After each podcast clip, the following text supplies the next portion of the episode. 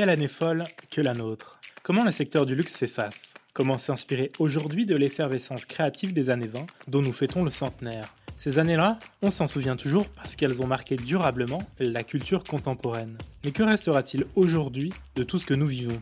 Une somme de bouleversements, sans nul doute. Diffusée en digital, la septième édition du Paris Luxury Summit, organisée par CB News avec Publicis Media, vous donne rendez-vous tout à l'heure. Cette édition s'intéressera au New Deal du luxe, aux nouvelles inspirations et à la prospective à faire des années à venir. Mais la discussion commence dès maintenant dans ce podcast hors série du planning avec notre invitée Céline Orjubin, cofondatrice et CEO de My Little Paris. Bienvenue dans Le Planning, votre émission de la rédaction de CB News, produite en partenariat avec Audion. Aujourd'hui, un hors-série spécial consacré à notre événement Paris Luxury Summit. Pendant une demi-heure, nous éclairons les enjeux de notre marché, essayons de comprendre les innovations qu'il traverse et tentons d'arrêter le temps pour mettre des mots sur demain. Nous nous intéressons aux acteurs qui ont des choses à dire, qui n'ont pas perdu la foi, dans un marché chamboulé, chahuté par les circonstances, un marché qui doit muter. Ici, dans le planning, prêtez l'oreille aux acteurs qui rêvent, imaginent et créent notre monde. Bonjour Céline Orjubin. Bonjour Thomas. Cofondatrice et CEO de My Little Paris. Alors deux confinements, une crise sanitaire, une crise économique. Comment le secteur du luxe fait face selon vous? Euh, Je pense comme beaucoup de secteurs, mais avec probablement un impératif quasiment moral supplémentaire sur le secteur du luxe, euh, à savoir pour moi ce que je considère être une forme d'audace de l'engagement. Euh, je trouve ça assez révélateur que notamment lors du premier confinement, il y a beaucoup de, groupes de luxe qui sont vraiment positionnés pour bah, tout simplement mettre leurs usines à disposition pour créer du gel hydroalcoolique, etc. Et on voit vraiment bah, une, vraie nécessité de l'engagement encore plus forte et de solidarité qui est plus que jamais nécessaire. Et pour moi, il y a deux cas qui m'ont marqué très récemment. C'est le fait que euh, Veuve Clicquot ait évidemment poursuivi son prix avec le, prix Bold, auquel je trouve cette année, il a vraiment donné une caisse de résonance encore plus forte.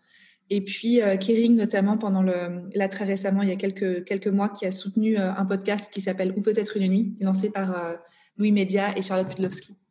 Ces crises multiples peuvent-elles être une source d'inspiration pour les grandes marques de luxe? En tout cas, je pense que le propre du luxe, plus que tout autre secteur, c'est de capter l'air du temps et de le traduire, de, donner une vision peut-être et une narration de ce qu'on vit. Euh, et ce que je trouve assez parlant, c'est par exemple euh, le défilé euh, Isabelle Marant qu'elle a réalisé donc en septembre dernier, où en fait elle a invité des danseurs donc à, venir danser sur scène, des danseurs du ballet de Marseille à venir danser sur scène pendant le, défilé. Et ce qui m'a marqué, c'est que là, de voir des gens s'embrasser, s'enlacer, bah, la plupart des gens dans le public étaient en larmes. Et ça, évidemment, ce, voilà, ce, défilé avec ce type de, ballet n'aurait jamais eu le même impact euh, quelques mois auparavant. Et c'est vraiment le contexte qui lui a donné aussi toute sa puissance euh, et toute son émotion. Et pour moi, c'est ça peut-être le propre, le propre du luxe aujourd'hui. Dans ce nouveau monde, quelles sont les, nouvelles attentes des, consommateurs?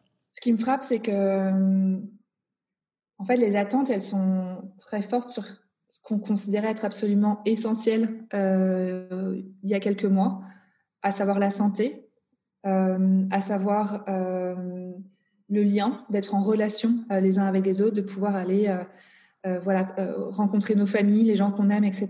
Et je pense que ça, ça se traduit à, enfin, voilà, à plein d'égards et qu'il faut que les marques vraiment en prennent conscience. L'expérience luxe peut-elle vraiment, en réalité, se réinventer sur le, sur le digital, selon vous?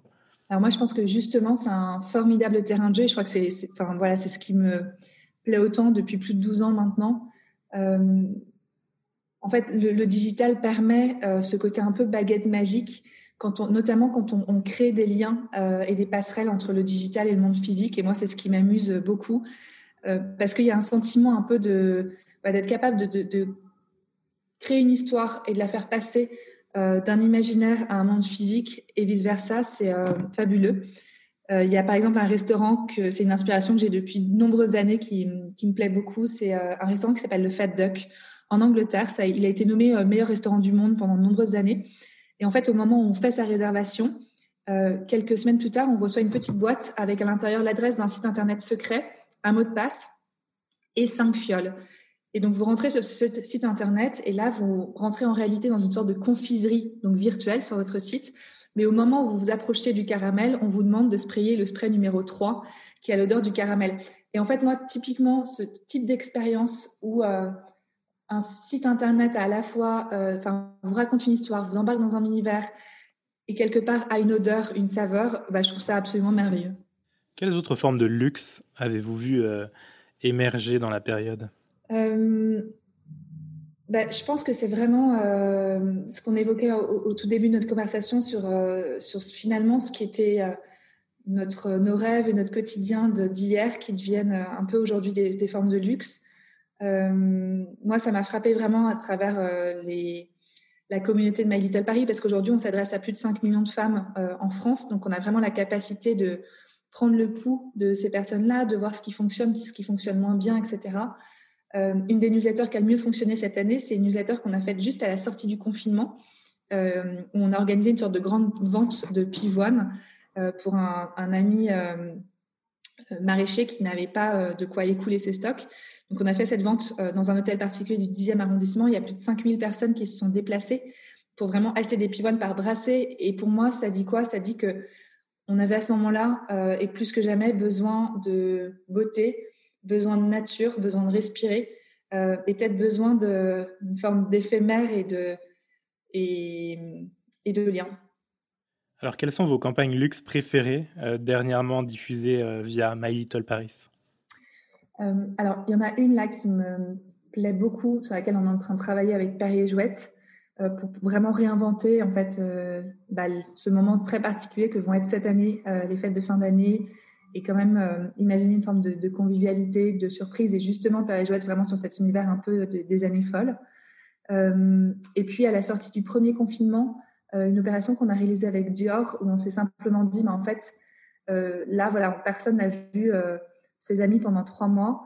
comment est-ce qu'on peut accompagner ce moment qui va être quand même assez singulier de retrouver sa meilleure amie, par exemple, qu'on n'aura pas vue depuis des mois?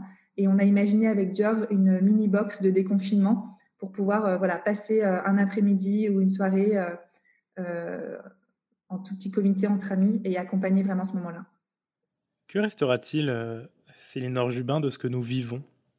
Euh, Alors moi, je suis, fondamentalement optimiste et j'ai le sentiment que euh, là, on, vit tous vraiment au quotidien le manque de l'autre, le manque de, de lien, le manque de peut-être aussi d'une forme de solidarité ou d'être ensemble.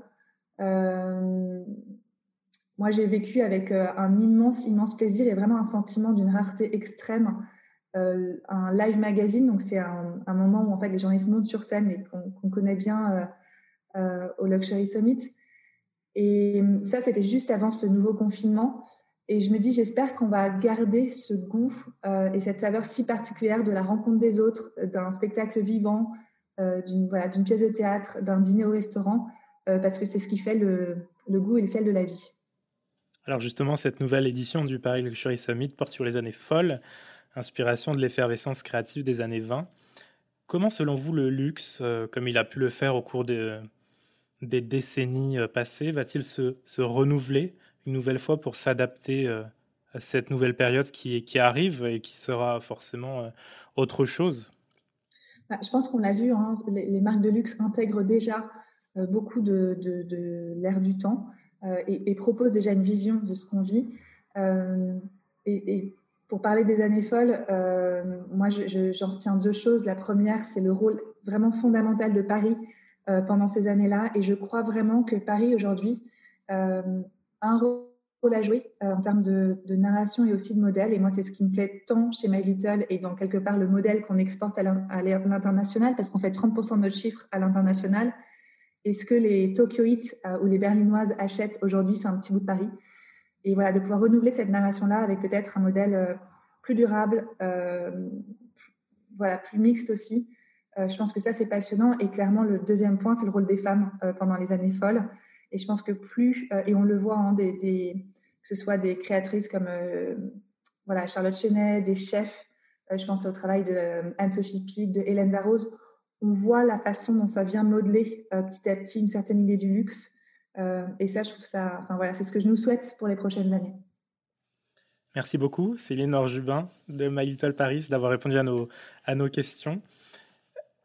Et puis, on, se retrouve du coup aujourd'hui euh, lors du Paris Luxury Summit. À très vite. Chers auditeurs, merci de nous avoir écoutés. N'hésitez pas à consulter le site web de CB News pour ne rien rater de l'actualité de notre marché. Et bien sûr, à vous abonner à ce podcast. Et rendez-vous tout à l'heure pour une très belle édition du Paris Luxury Summit. À très vite.